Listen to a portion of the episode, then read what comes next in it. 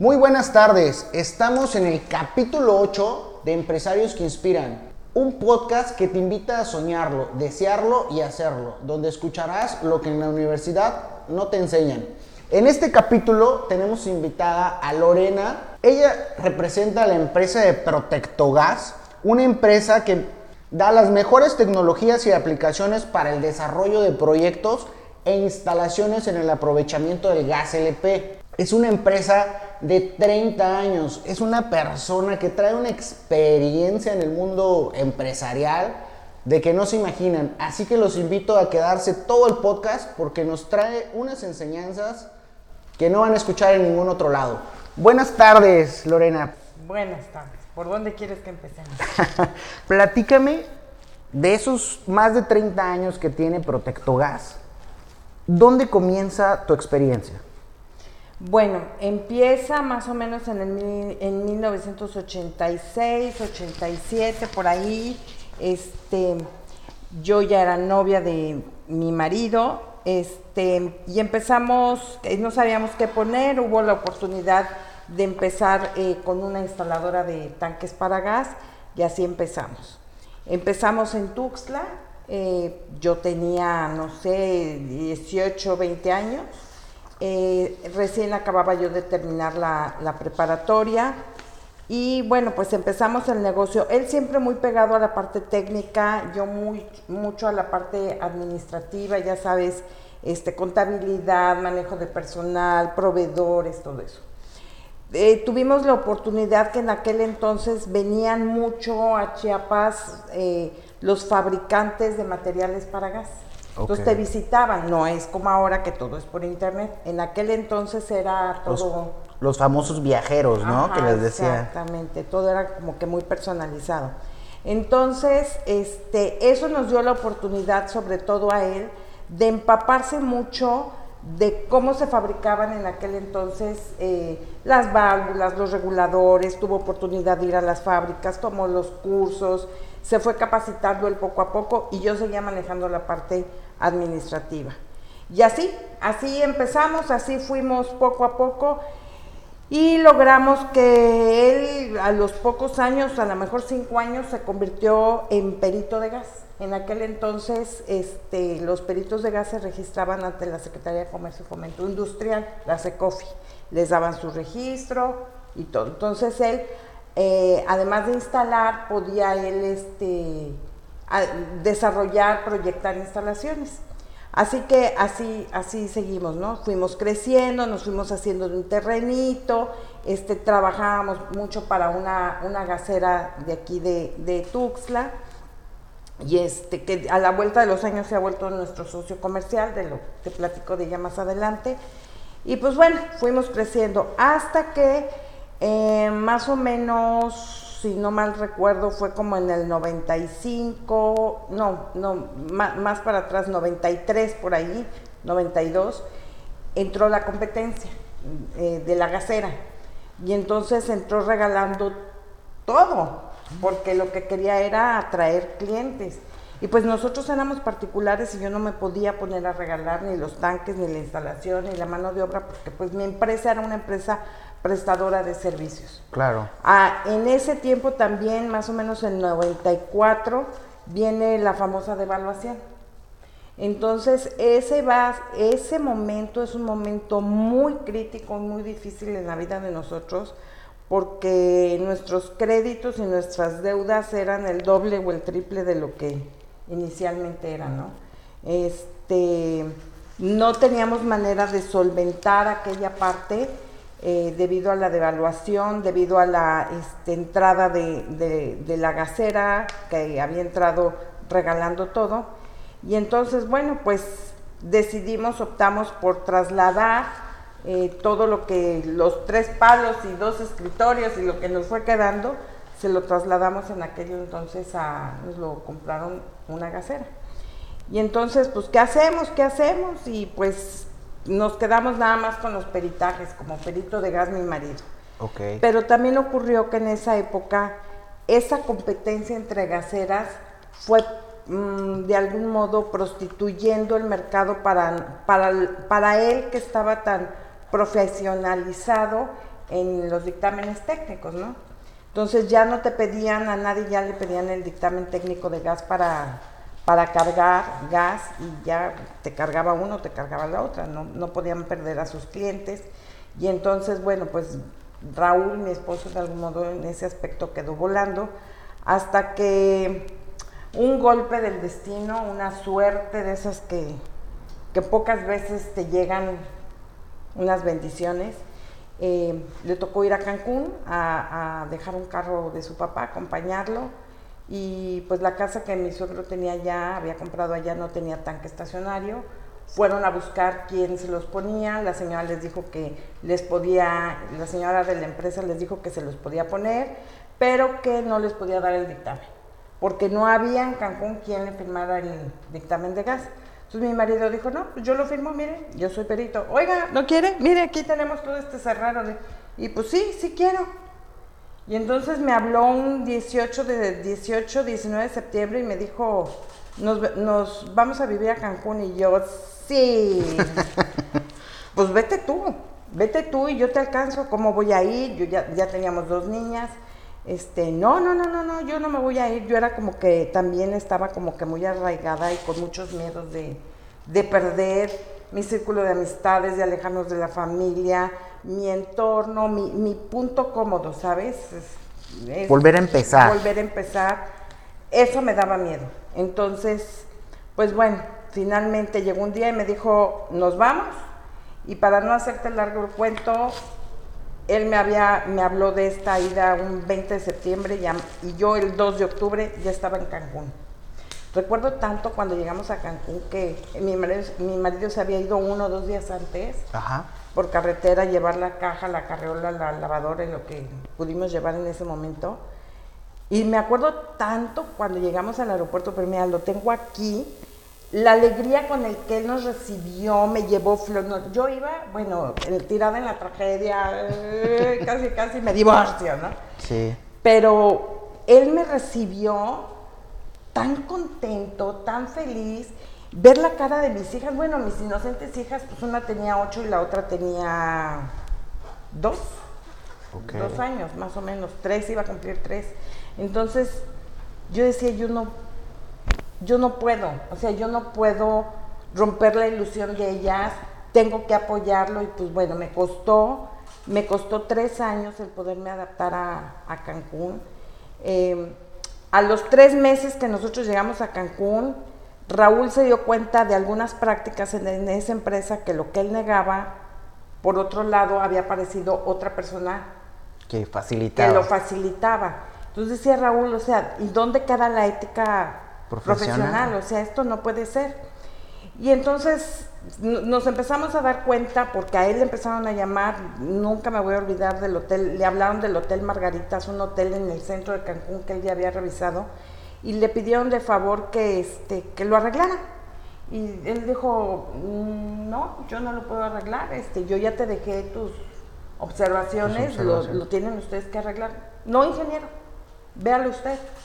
Y bueno, a la par también, digo, todo se fue acomodando, había un instalador que estaba con esta señora que había tenido un problema y Raúl le había ayudado sin conocerlo a salvar de un grave problema de salud a uno de sus hijos.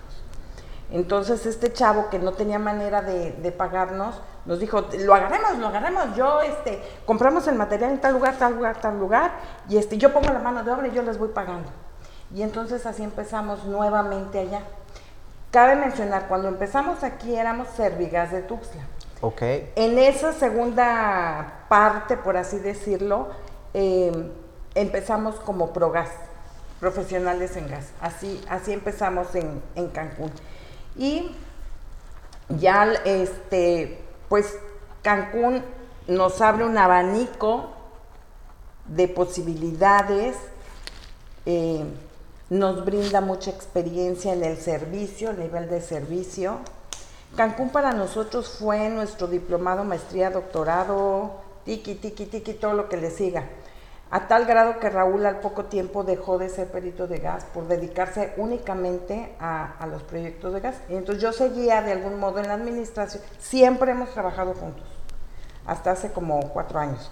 Pero siempre hemos trabajado juntos yo siempre llevé la parte este, administrativa y él la parte técnica. Entonces, pero de algún modo yo en la administrativa también me empapaba mucho del tema de la norma, porque nosotros vamos, las instalaciones que nosotros realizamos van muy pegadas a la norma oficial mexicana, que como NOM es, de obliga, es obligatoria para todos los mexicanos, a diferencia de, la, de una NMX, que es, vamos a decir, una sugerencia, por así decirlo, ¿no? En este caso es una NOM oficial mexicana a la que nosotros vamos dando fiel cumplimiento para la eh, correcta instalación, tanto en casa como en comercio, como industria. Total que, bueno, regresamos, eh, empezamos en Cancún y ahí empieza una linda historia de una empresa, de una familia, creamos una segunda familia con toda esa gente de, Cancún que también estaba ahí sin papás, sin mamás, sin hermanos. Entonces te vas, te vas haciendo de otra familia este, ahí. Y Cancún nos ha dejado, nos ha brindado, nos brindó los mayores retos de nuestra vida, hablando profesionalmente. Nos exigió muchísimo en la calidad eh, teníamos que adaptarnos, habían inversiones, por ejemplo, en los hoteles hay muchos que vienen de, Italia, que vienen de Francia, que son cadenas españolas. Entonces te tienes que, tienes que aprender a trabajar con todos y ir metiendo las normas. Digo, ellos vienen y adaptan las normas, pero también te tienes que adaptar algunas normativas que ellos traen para, para operar. Entonces, bueno, pues eso nos fue dando un plus, fuimos creciendo, nos fuimos capacitando. Raúl este, cada vez que pudo eh, viajaba, sobre todo a Celaya, a tomar este, cursos en, algunas fábricas de, fabricantes de gas, valga la redundancia. Y pues bueno, eh, todo iba muy bien hasta que más o menos como en el 2009, 2010 yo, yo me enfermo, empiezo con un problema de riñón fuerte, este, me tienen que operar, me lo quitan y yo digo que más o menos ese es el tiempo que, empezó, ¿no? Este, vino lo de, ¿era qué? La fiebre aviar o qué era lo que entró más o menos en el 2010, algo así. Este, sí, yo sí. Hubo una recesión bastante fuerte en Cancún que nos obligó a hacernos más chicos este, éramos una empresa muy grande, y nos tuvimos que empezar a hacer chicos porque no había trabajo, los hoteles no estaban operando, la gente no estaba construyendo, nadie estaba invirtiendo. Entonces, tratar de aguantar, tratar de aguantar, este, en aquel momento considerábamos que era bueno, hoy día pienso que fue uno de los errores más grandes eh, que tuvimos. Debimos haber accionado de, otra manera. Pero bueno, en ese momento era lo que pensábamos y considerábamos y, así lo hicimos. Y bueno, nos empezamos a hacer chicos, eh, empieza en Cancún una serie de, extorsiones a las que nosotros pues también no estábamos como que muy dispuestos, en, en primera acostumbrados y tampoco dispuestos, ¿no?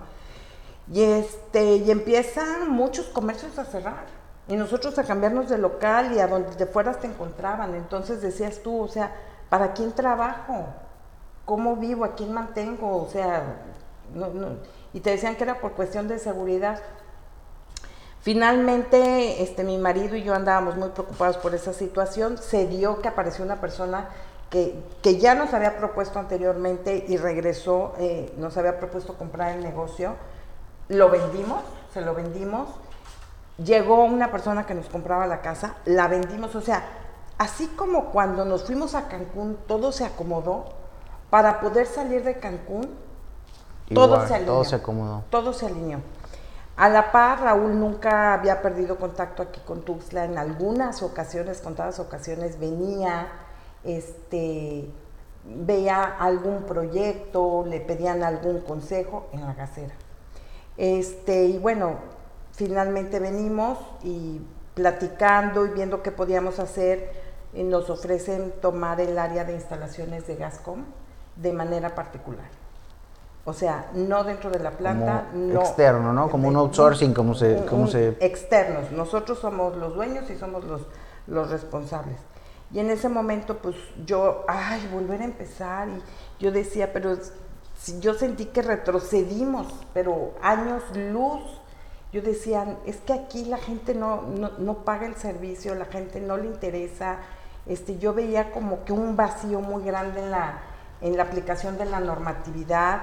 Yo veía como que a nivel este, municipio estaba como, como que no estaban interesados las autoridades. No sé, como que había muchas cosas que no estaban en su lugar.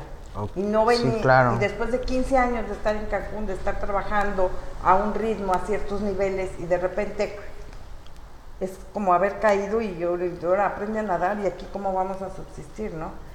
Sí me costó mucho trabajo, sí me ha costado mucho trabajo.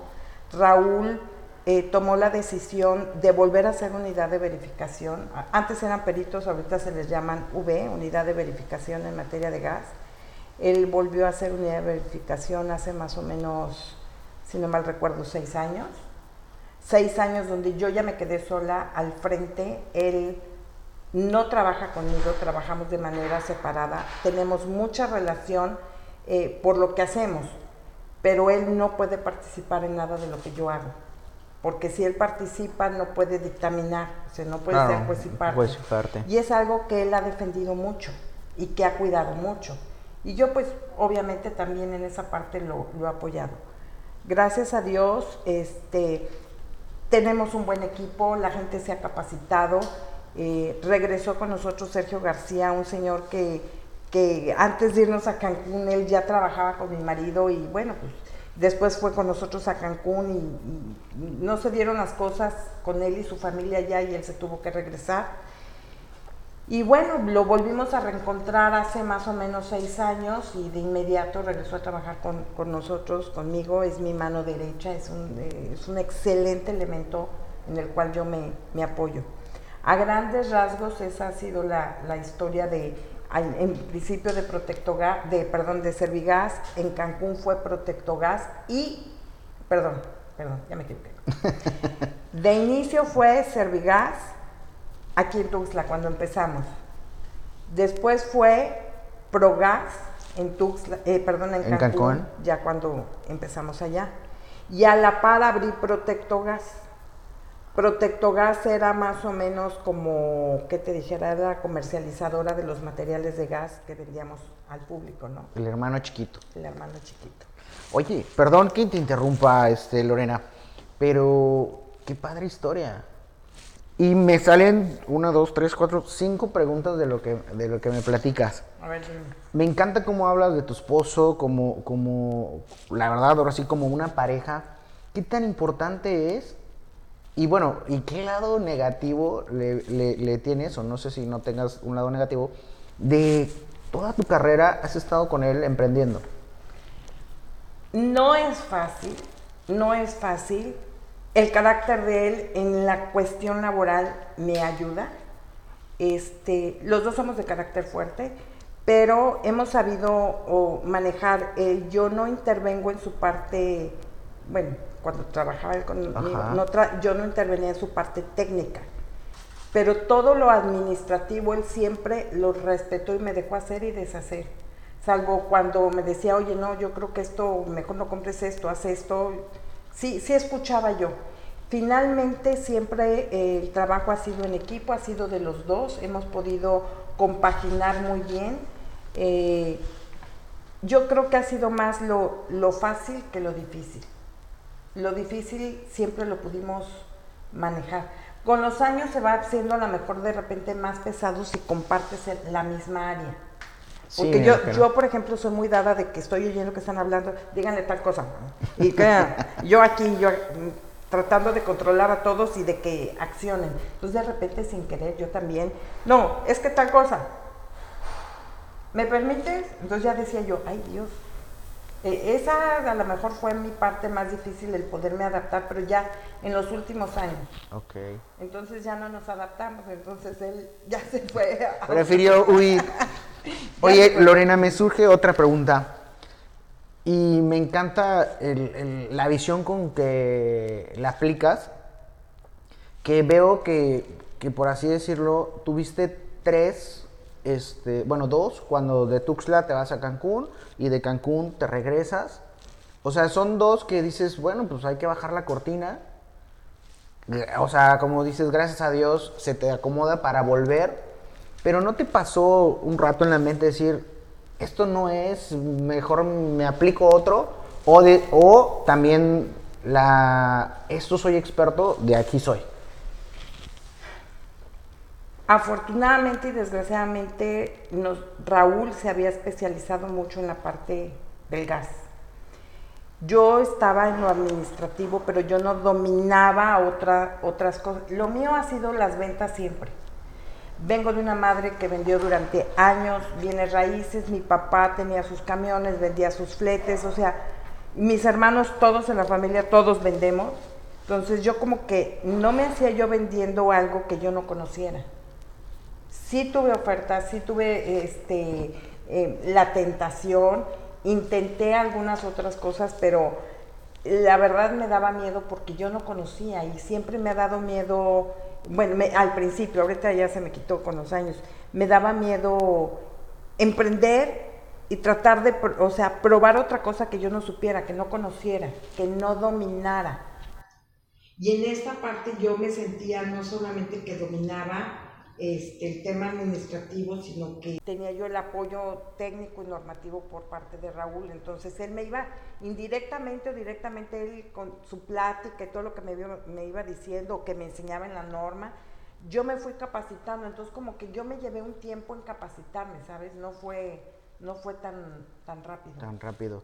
Oye, la otra, siendo mujer en un negocio de mayormente de hombres y siendo tan joven también, ¿qué este, obstáculos viste o, a qué te enfrentaste que tuviste, retos que tuviste que superar?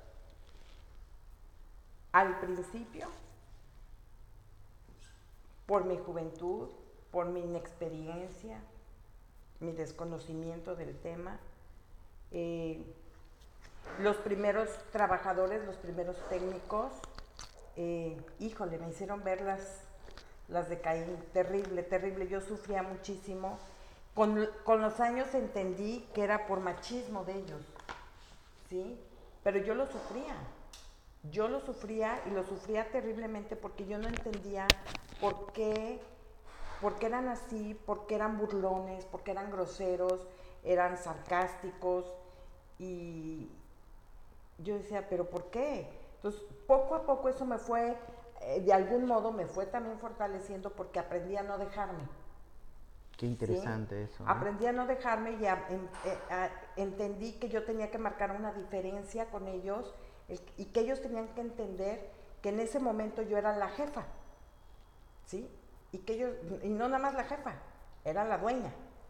Entonces que ellos necesitaban también el trabajo, que nos necesitábamos ambos y teníamos que empezar a adaptarnos yo recuerdo mucho, maestro Manuel, que en paz descanse, él era muy lindo conmigo y muchas veces me lo dijo, no se deje, doña, no se deje, no les haga caso, pero no se deje, que no la lastimen, pero no se deje, defiéndase. Yo les, pero ¿qué les voy a decir? No les diga nada, hay cosas que con clase se entienden. Entonces, empecé a hacer algunos cambios de actitud a lo mejor hacia la gente, este, empecé a ponerme más en el papel de, jefa. Claro que ellos eran más grandes que yo en edad, entonces como que no me tomaban muy en serio. Toda esa parte me llevó mucho tiempo lidiar con ella, pero aquí en Chiapas. En Cancún fue otra cosa. En Cancún fue otra cosa. Yo cuando llegué a Cancún, habían dos empresas instaladoras dirigidas por dos mujeres. Ah, mira, qué interesante. Esposas de técnicos igual que Raúl. Dos eran, ellos dos eran unidades de verificación, igual como lo hizo ahora, Raúl, este, y ellas llevaban el negocio. Entonces, como que los instaladores estaban muy familiarizados con el trato a la mujer. ¿sí? Entonces, cuando yo empiezo a contratar a mi personal, con absoluto respeto, ¿eh? nunca yo te puedo decir que en Cancún que yo me haya dado cuenta de algún eh, alguna cuestión machista, no, al contrario, hasta, hasta vacilaba yo con ellos. No, en Cancún no lo sufrí. Lo volví a padecer ahora que regresé. Nada más que ahora que regresé ya estaba yo vacunada. Qué interesante. Oye, aparte de lo que es el machismo que ves y marcas ahorita la diferencia, ¿qué otra diferencia mm, ve, encontraste entre Tuxtla y Cancún? Bueno, Cancún, vamos a decirlo, porque es la verdad, es una ciudad joven, ¿sí? Contra Tuxtla, o sea, son años de diferencia. Cancún es una ciudad que se, que se fue formando, digo, tiene sus bemoles también, pero es una ciudad que se fue formando y tiene de cierto modo una estructura, inclusive hasta la ciudad. Está muy, muy delimitada lo que es una hotelera, luego lo que viene en las supermanzanas, luego las regiones, o sea, y, te decían en qué calle eran las comerciales, cuáles no podían ser de, vivienda, eh, digo, perdón, cuáles eran de vivienda y no podían ser de comercio. Entonces, todo eso, eh, eh, ese orden también no existía, por ejemplo, para abrir un negocio, ¿sí? Había mucho orden para abrir un negocio. El que quería abrir un negocio no es como aquí que abren su puerta y ponen el negocio y después hacen los permisos. es, es al revés, es al revés.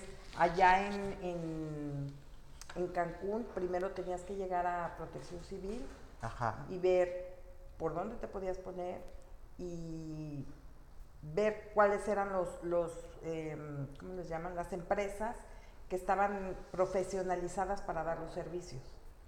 Entonces, eso, eso ayudó mucho. Aquí en Tuxtla yo siento que ha habido mucho desorden por el tamaño y la edad de la ciudad y también porque no hemos tenido en gobiernos anteriores una buena dirección de organización, de reordenamiento, ¿sí? yo he empezado a ver resultados después de 9, 10 años que regresamos. Yo te puedo decir que tengo un año, más o menos, que empecé a ver que realmente están poniendo atención. Yo estoy hablando del, eh, del, municipio. Del municipio. Del municipio, que es donde yo estoy trabajando, es donde yo veo que ahorita eh, en mi materia, que vamos a decir que trabajamos, eh, mi trabajo lo checa mucho protección civil, en mi materia sí veo que hay un mayor ordenamiento. Veo que sí, sobre todo lo que es el comercio y la poca industria que hay, sí están controlados. Oye, este, Lorena, eh, leyendo tu currículum y lo que hemos platicado, sé que tu empresa se preocupa mucho por la capacitación y te leí un refrán hace, hace poco y quisiera saber tu opinión sobre personal calificado que se va a personal ignorante que se queda. ¿Qué es lo que tú prefieres? ¿O, ¿o qué opinión tienes, te merece? Todo el personal que ha estado con nosotros son capacitados, les damos la norma, eh, vemos que aprendan a soldar correctamente, porque no es lo mismo soldar con bolitas a que dejar que corra la soldadura, que no dejen este hoyitos ni nada, ¿no? Entonces, a nosotros nos lleva un tiempo capacitar a la gente. Sí. Yo aquí he visto y he tenido la mala experiencia. Digo, no, no hay mucho especialista en materia de gas, los tenemos que hacer. Pero sí he visto a lo largo de estos nueve años que entran, aprenden y se van. Y luego me entero que son los mismos que nos están pirateando los trabajos.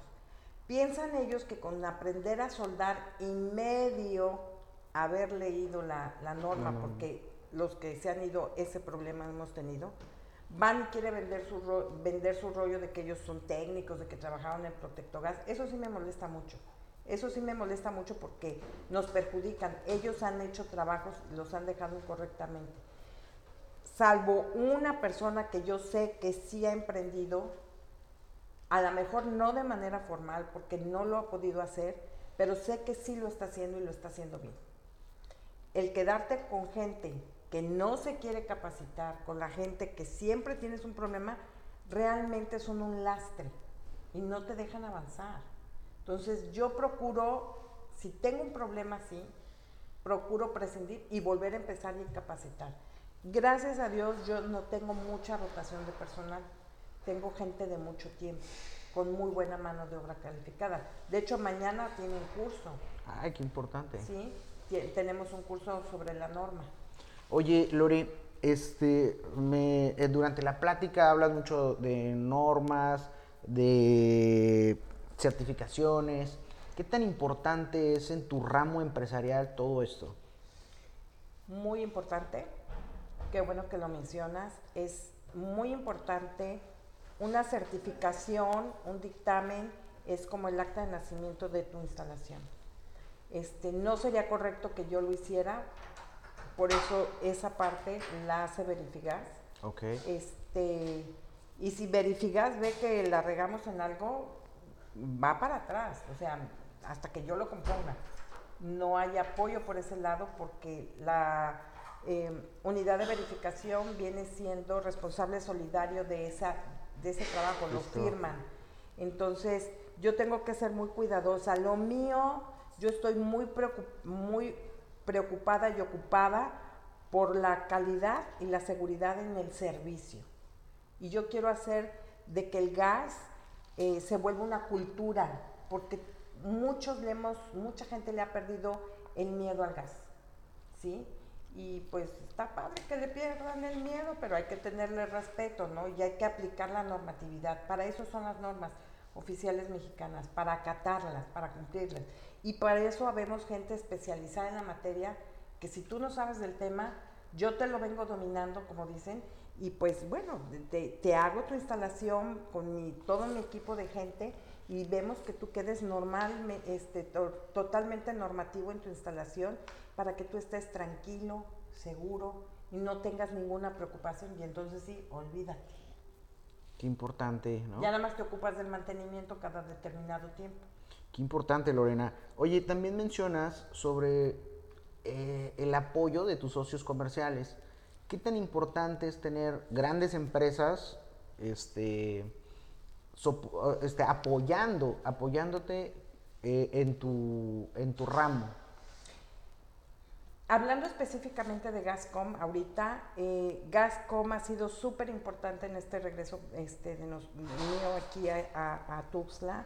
Me han confiado y la verdad yo se los agradezco muchísimo. Proyectos muy importantes de ellos. Hemos hecho algunas eh, ampliaciones a, sus plantas. Este, eso, eso me habla de la confianza que ellos tienen depositada en mi empresa, eh, que ven que lo hacemos bien eh, yo trato y me esmero por tratar de servirlos siempre y que mi gente dé fiel cumplimiento a todos nuestros protocolos, que no tengamos ningún problema, que genere también a ellos algún problema. Yo cuido mucho esa parte. Entonces, para mí el, apoyo de Gascom ha sido súper importantísimo. Les manejo eh, su, área técnica. Ellos como tal en instalaciones no hacen Tú, llamas a su centro, de, a su call center, te toman los datos, pero me bajan la orden a mí y me dan un seguimiento. Entonces yo tengo que ir, eh, voy, te atiendo, eh, cierro la venta y el primer pedido de gas lo tengo que, lo, tengo que reportar. O sea, ya este cliente ya está listo, eh, hay que llevarle el gas y de ahí, en ese momento, con la certeza de que el trabajo fue bien hecho, ¿sí? eh, Gascom empieza a, surtir al cliente. O sea, voy a esto, a que qué importante es que dos empresas líderes, que dos empresas que se preocupan por la calidad se juntan para poder este, tener un proyecto de, de calidad, válgase la redundancia, ¿no? Se trata de aplicar las normas y muchas veces uno solo no puede. Estamos haciendo equipo. Qué importante eso. En una, en una instalación de gas intervienen tres empresas. Una es la empresa instaladora, que en este caso viene siendo Protectogas. Otra viene siendo la Verifigas, que es la unidad de verificación.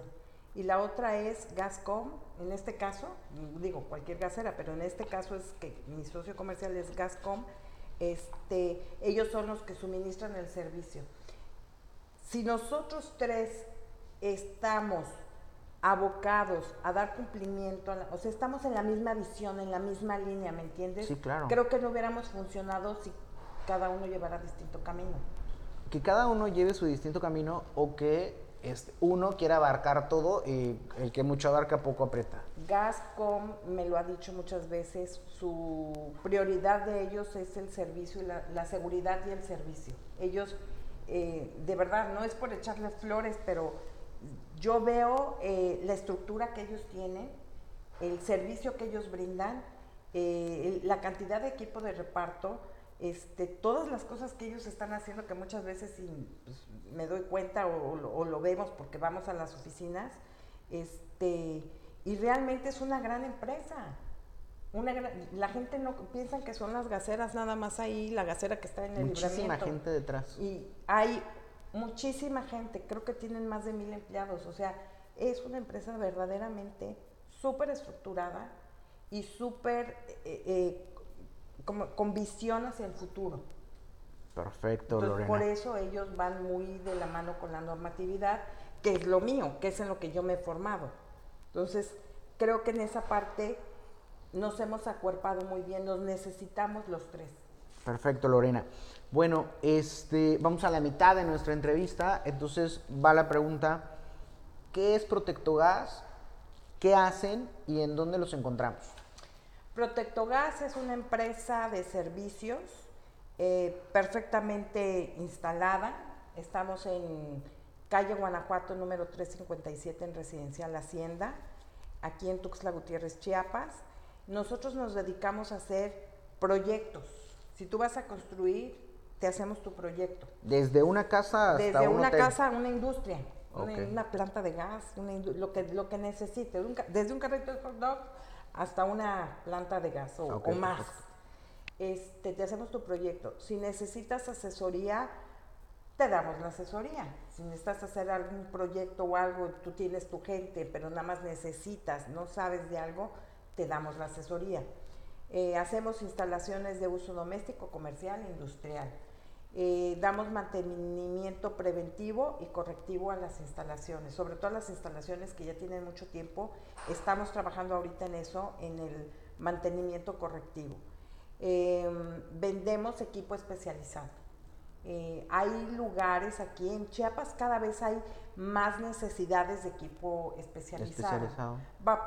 vaporizadores, este, pilotos, eh, reguladores con piloteados, este, bueno, no sé, cantidad de, tipos de válvulas. Entonces, todo ese equipamiento nosotros lo, tenemos por medio de una distribución. Oye, qué padre. Este, Lorena, eh, cambiando de tema rotundamente, eh, ¿qué opinión, digo personal, porque ha variado las, las opiniones, ¿qué opinión tienes de que los jóvenes empiecen a trabajar saliendo de la prepa, no sé, 18 años, ¿qué, qué, les recomiendas o qué les dices? Yo digo que sí, que, que desde jóvenes tenemos que tener esa, mm, esa práctica, vamos a empezar al principio, de trabajar, de empezar a recibir su dinerito, que les cueste trabajo. No todo en esta vida tiene que ser servido por, los padres ¿no? de, familia, porque digo, te hacen, yo me he encontrado cada historia, pero antes éramos como que más de trabajo los chavos, ¿sabes?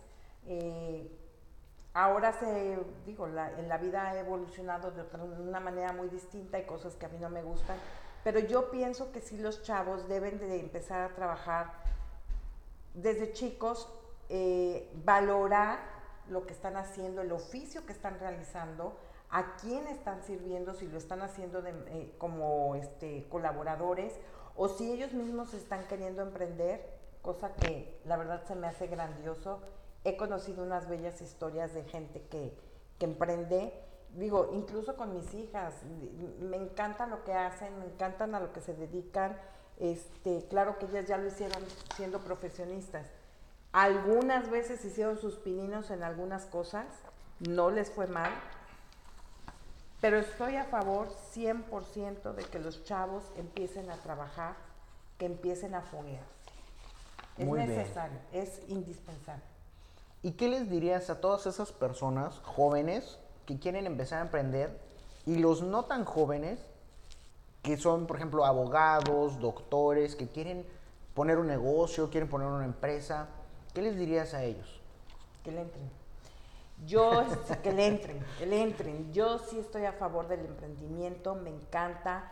Así, es un tema muy de moda, pero es verdad. Hoy, hoy por hoy hay mucho emprendedor, muchos con muchas ideas grandiosas, novedosas, tecnológicas. Este, siento que ya estamos más, más, más capacitados, bueno, los jóvenes, ¿no? Ya, los otros ya lo padecimos, caminamos el camino de piedras. no, no, no teníamos la tecnología ni las facilidades que hay ahora. Pero si hay un chavo que quiere emprender, yo lo que primero que le diría es arriesgate, hazlo, cree en ti, sigue tu intuición, no tengas miedo. Eh, yo sí te digo, yo sí, al principio yo tenía mucho miedo de hacer y de arriesgarme. Incluso ya con el negocio yo decía, no, esto entró y no me lo quería yo gastar. Pero, pero bien, yo pienso que ahorita hay una gama de cosas que pueden hacer, luego nos sorprenden con todos los inventos que están haciendo, los descubrimientos tecnológicos, y creo que, que se vale, que pueden, que, que, que se debe soñar de esa manera y hay que insistir, hay que persistir, eh, hay que resistir, pero nunca desistir. Si tienes ese sueño, si lo piensas, si lo sientes, realízalo. Muy bien. No me quiero ir sin hacerte esta pregunta. Yo te conocí por medio de, nuestro capítulo 2, nuestro capítulo 3, que fue Ada Gómez. Ay, de, y este, perteneces a muchas asociaciones, como es eh, Coparmex, como es Canaco. ¿Qué, BNI, este, lo de las mujeres, ¿cómo se llama? AMGE, estuve en AMGE, ahorita ya, ya no estoy. Ok, ¿qué tan importante es para los empresarios que ya están formados pertenecer a ese tipo de cámaras? O asociaciones? También hay para los jóvenes, ¿eh? no es nada más para los empresarios. Hablando, por ejemplo, eh, eh, de Coparmex, están los jóvenes empresarios. Y me fascina esa parte porque son acuerpados por los empresarios, por los, ya por los más grandes, ¿no? y de algún modo van teniendo sinergia, van siguiendo una filosofía, se van desarrollando, van abriendo otras, se le van abriendo otras oportunidades. Entonces, las cámaras, por ejemplo, como Canaco, eh, para que tú posiciones tu negocio, para que tú te acuerpes con, ellos, también eh, funcionan como mucha parte de acompañamiento y gestoría, eso está padre. Eh, yo pienso que sí, todos debemos de pertenecer a una cámara, a una asociación, trabajar y dar un poco, en, mi caso, dar un poco de mi experiencia y compartirla con otros. O sea, para mí sí es importante y muchas veces tú solo no lo puedes hacer. Entonces yo, por ejemplo, en Coparmex, en Canaco o ahora en BNI, yo he podido empezar a transmitir y poco a poco es como un goterito, yo voy haciendo como soltando mi información, eh, guiando, dando consejos, en el acompañamiento. Creo que, creo que vamos bien y para mí ha sido muy importante, estar con ellos. Perfecto, Lorena. Oye, Lorena, ahora te recomiendo así como que, que respires y pienses que te encuentras con, la máquina, con una máquina del tiempo, con esa de volver al futuro, y regresas y te encuentras con Lorena de 18 años. ¿Qué le dirías a esa Lorena para que corrigiera o no corrigiera este, lo que viene. De 18 años para que corrigiera. Digo, no, no necesariamente que corrigiera, simplemente, ¿qué le dirías tú a esa Lorena? Tienes la oportunidad de, de cinco minutos y ¿qué le dirías? Que no tuviera miedo. Yo creo que el miedo y el pánico escénico que yo tuve a los 18, 20 años cuando estábamos emprendiendo el negocio, eh, ese miedo, este, e, ese sentimiento que también me daba de con los instaladores por el tema del machismo, digo, me, estaba yo metiendo a un área que era de hombres y pues no era como que muy normal que una mujer apareciera ahí, ¿no? Pero a la vuelta de los años creo que me compliqué demasiado y lo sufrí mucho. Lo sufrí demasiado, creo que creo que no valía la pena. Yo sí le diría a esa Lorena de 18 años, Tómalo con calma. tómatelo con más calma, no tengas miedo. En la parte de mi emprendimiento. Ok. ¿Sí? A lo mejor también diría con calma. Con calma, porque sí, ciertamente como que de repente nos desbocamos cuando empiezas tú a tener tu dinero y no te organizas, no te administras, dices, voy a comprar esto, voy a comprar. A veces ni lo necesitas. ¿sí? Pero era la cosa de tenerlo, ¿no? Sí. Entonces, a lo mejor yo me hubiera gustado más tener un poquito más de, digo, ahora lo veo, ¿no? Este, haber ahorrado un, poco este, en aquella época porque para tal año me hubiera servido perfecto. Pues ahí está como, como, como punto de los ocho capítulos que llevamos. Ocho de ocho han dicho que le dirían a su yo de 18 años que ahorren. Entonces es un punto muy importante el ahorro desde joven, esa cultura de, de ahorrar para que después cuando nosotros necesitemos eh, este, invertir, pues tengamos más capital, ¿no? Bueno, Lorena, ahora en el, en el caso contrario, te vas a un futuro, ¿cómo te gustaría encontrar? O sea, no puedes platicar contigo, te- tendrías, nada más tienes la oportunidad de verte, ¿cómo te gustaría verte a los 85 años, 90 años? Ay, ¿Cómo te gustaría encontrarte? es así, ¿no? Ay, este, no sé si Dios me preste vida hasta entonces, yo espero que sí. Me quiero encontrar con salud, rodeada de mi familia, con disfrutando, lo- eh, eh, eh, ahora sí para lo que he trabajado tantos años. Este, me gustaría que Protectogas siguiera existiendo, yo espero que, que sí. Este, estamos ahorita con visión hacia eso, vamos a ver cómo lo vamos a hacer que, Que fluya, ¿no? Que se dé. que- que se dé para, para futuras generaciones. Este, disfrutando de mi familia, disfrutando mi vejez. Voy a ser una viejita bailadora. Oye, voy a bailar todo lo que no bailé cuando tenía 18 años porque estaba yo trabajando. Puede ser, puede ser. Posiblemente. Pero sí, yo me veo así en el futuro, disfrutando sobre todo de mis hijas, mis nietos, de mi marido. Que digo, ya nos disfrutamos todos, pero más sin la presión del negocio, del trabajo. Excelente, Lorena. Pues ha sido todo en este capítulo. No sé si quieras agregar algo más, algo que, que nos quieras compartir. Pues primero que nada darte las gracias, ¿no? Digo, te felicito porque es- eres un emprendedor, porque nos estás dando la oportunidad a los que ya estamos a mitad de avanzaditos o a mitad de camino, este, compartir con ustedes las experiencias que hemos tenido, eh, cómo ha sido nuestro desarrollo. Yo sé que has tenido historias muy bonitas este, en, en tus entrevistas y decirles a los nuevos jóvenes, emprendan, no tengan miedo. Hay cosas que no van a ser fáciles, pero tampoco vale la pena tirar la toalla. O sea, esto es de insistir. Constancia. Si lo sueñas, lo, lo puedes hacer, lo puedes realidad, nada más concéntrate, eh, este, estate aterrizado y no te desboques, ¿no? No tengas miedo. Si tienes que pedir ayuda, pídela. Y si tienes que delegar, delega, que es mucho también de lo que a mí me pasó. Me, estaba yo controlando y me costaba delegar. También esa parte fue un problema para mí. El día que yo aprendí que podía delegar, muchas cosas fluyeron, muchísimas cosas fluyeron y entramos en otro tipo de ordenamiento empresarial. Perfecto. Pues muchísimas gracias, Lorena. Muchísimas Esto fue gracias. todo por hoy en el capítulo 8 de Empresarios que Inspiran con Lorena de Protecto Gas. Muchísimas gracias. Recuerden, Empresarios que Inspiran, un podcast que te invita a soñarlo, desearlo y hacerlo. Gracias.